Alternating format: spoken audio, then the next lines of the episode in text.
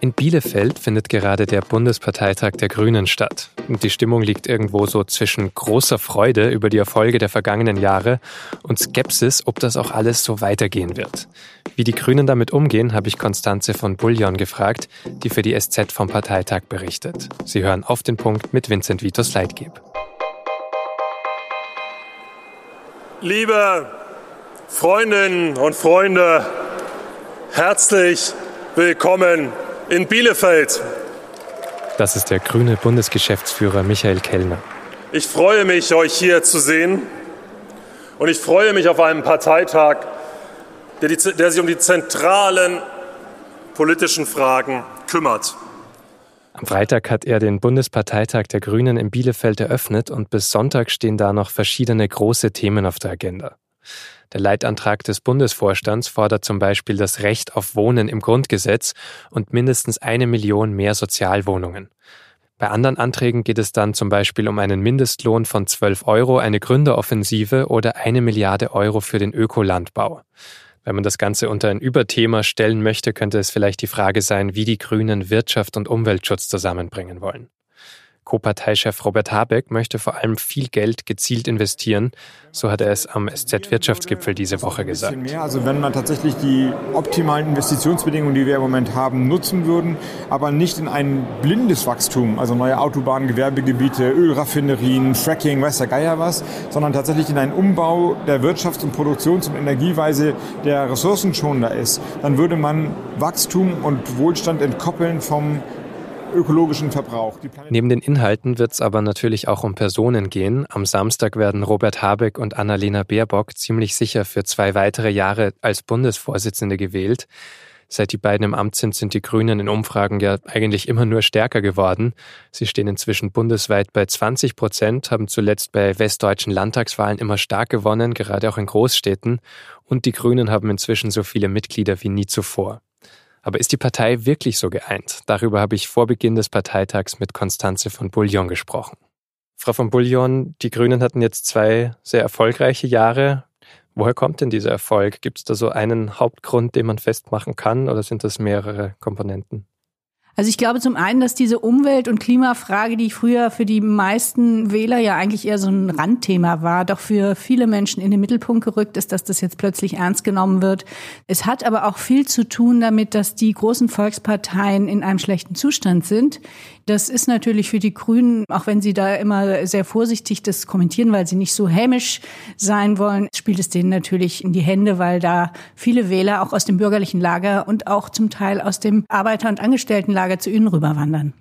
Aber ist das nicht auch irgendwie so ein bisschen ein gefährlicher Punkt, wenn jetzt viele Wählerinnen und Wähler kommen, die eher enttäuscht von anderen Parteien sind, dass die Grünen die jetzt wirklich binden müssen und auch jetzt wirklich sehr konkrete inhaltliche Alternativen bieten müssen einfach?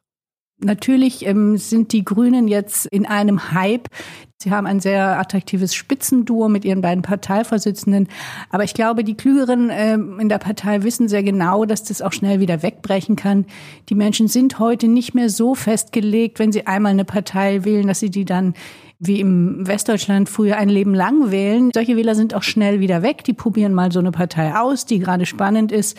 Also es gibt schon auch hinter diesem Erfolg eine große Vorsicht und auch eine Skepsis bei manchen Grünen. Aber was sind dann eben die inhaltlichen Schwerpunkte, wo man jetzt sagt, damit könnte man vielleicht auch lange Wählerinnen und Wähler halten? Was sie im Moment versuchen, ist zum einen sehr ähm, von der Umwelt und von dem Klima äh, sozusagen eine Brücke zu bauen zum Thema Wirtschaft. Es stellt sich ja zum einen die Frage, wo soll eigentlich das ganze Geld für den ökologischen Umbau herkommen? Das ist ja alles nicht so einfach. Und die Grünen, die ja zum Teil früher durchaus auch wirtschaftsfeindlich waren, haben sich in den letzten fast äh, zehn Jahren geöffnet gegenüber der Wirtschaft. Sie versuchen, Industrie als Partner zu definieren, als Partner für neue Technologien, für E-Mobilität, für Batterienentwicklung. Also diese feindliche Haltung ist eigentlich gewichen. Die reden jetzt so ganz euphorisch plötzlich auch über Marktwirtschaft. Das ist sicherlich der Versuch, sozusagen die Partei ein bisschen weiter in die Mitte zu rücken und diese bürgerlichen Wähler ähm, auch langfristig zu binden. Konkret geht es ja dann, glaube ich, am Parteitag jetzt auch so um den Vorschlag zum Beispiel eines Mindestlohns von 12 Euro oder dann eine Milliarde Euro für Ökolandbau.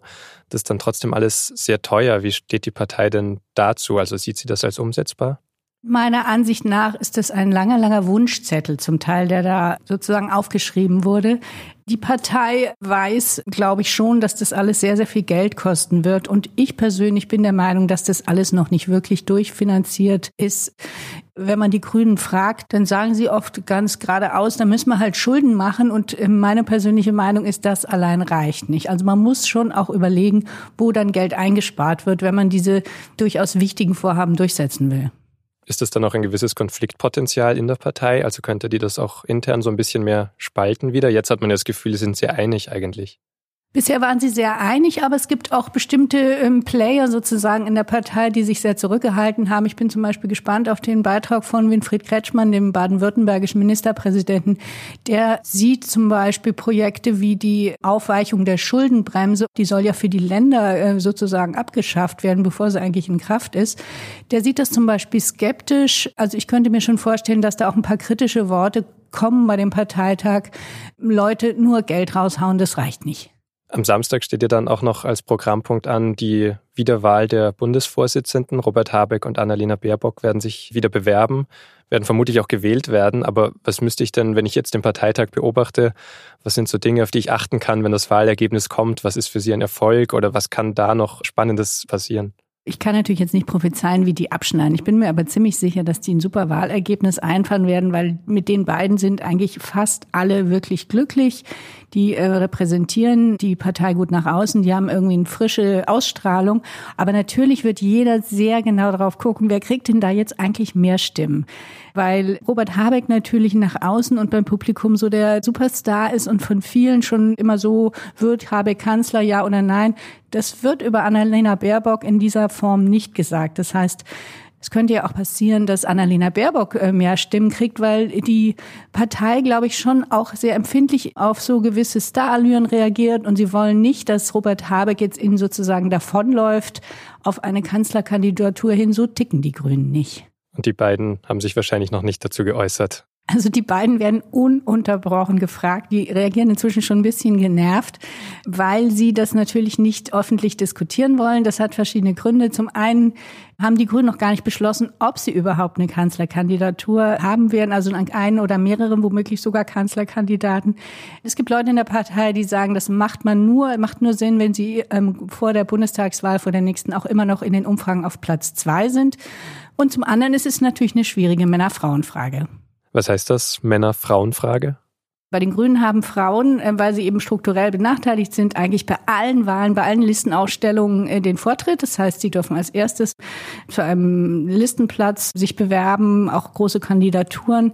Es ist also keineswegs selbstverständlich, dass da Robert Habeck den ersten Zugriff hat. Und wenn er den kriegt, dann muss Annalena Baerbock dem zustimmen. Und ob das passiert, ist meiner Ansicht nach noch ganz offen. Das war Konstanze von Bullion. Vielen Dank für die Einschätzungen. Sehr gerne. Und jetzt noch weitere Nachrichten. Der Deutsche Bundestag hat das Klimapaket trotz deutlicher Kritik aus der Opposition beschlossen.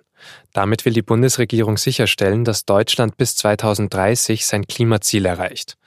Dazu wird beispielsweise ab 2020 die Flugsteuer erhöht, während Gebäudesanierungen gefördert werden sollen. Außerdem wird es einen CO2-Preis geben. Das Klimapaket muss jetzt noch durch den Bundesrat, vor allem die Grünen, die in neun Landesregierungen sitzen, wollen noch Punkte ändern. In Stuttgart ist das Urteil in einem Raserprozess gefallen. Der 21-jährige Angeklagte wurde zu fünf Jahren Jugendstrafe verurteilt, und zwar wegen fahrlässiger Tötung. Die Richterin hat den neuen Raserparagraphen angewandt, den es erst seit 2017 gibt. Die Staatsanwaltschaft hatte eigentlich dafür plädiert, den tödlichen Autounfall als Mord zu werten. In der Nacht zum Mittwoch wurde fast ganz Venedig überflutet und auch an diesem Freitag musste der Markusplatz wegen Hochwasser wieder gesperrt werden. Auch Schulen waren geschlossen und der öffentliche Verkehr eingestellt. Weil das Meerwasser Denkmäler und Kunstschätze beschädigt, gehen die Schäden wohl in die hunderte Millionen Euro. Die Regierung in Rom hatte am Donnerstag schon den Notstand für Venedig ausgerufen und 20 Millionen Euro Soforthilfe freigegeben.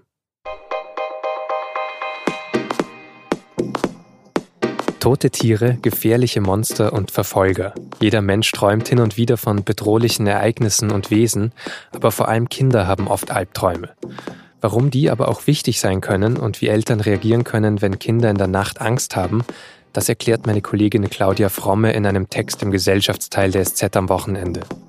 Redaktionsschluss für Auf den Punkt war 16 Uhr. Ich wünsche Ihnen ein schönes Wochenende und gute Träume.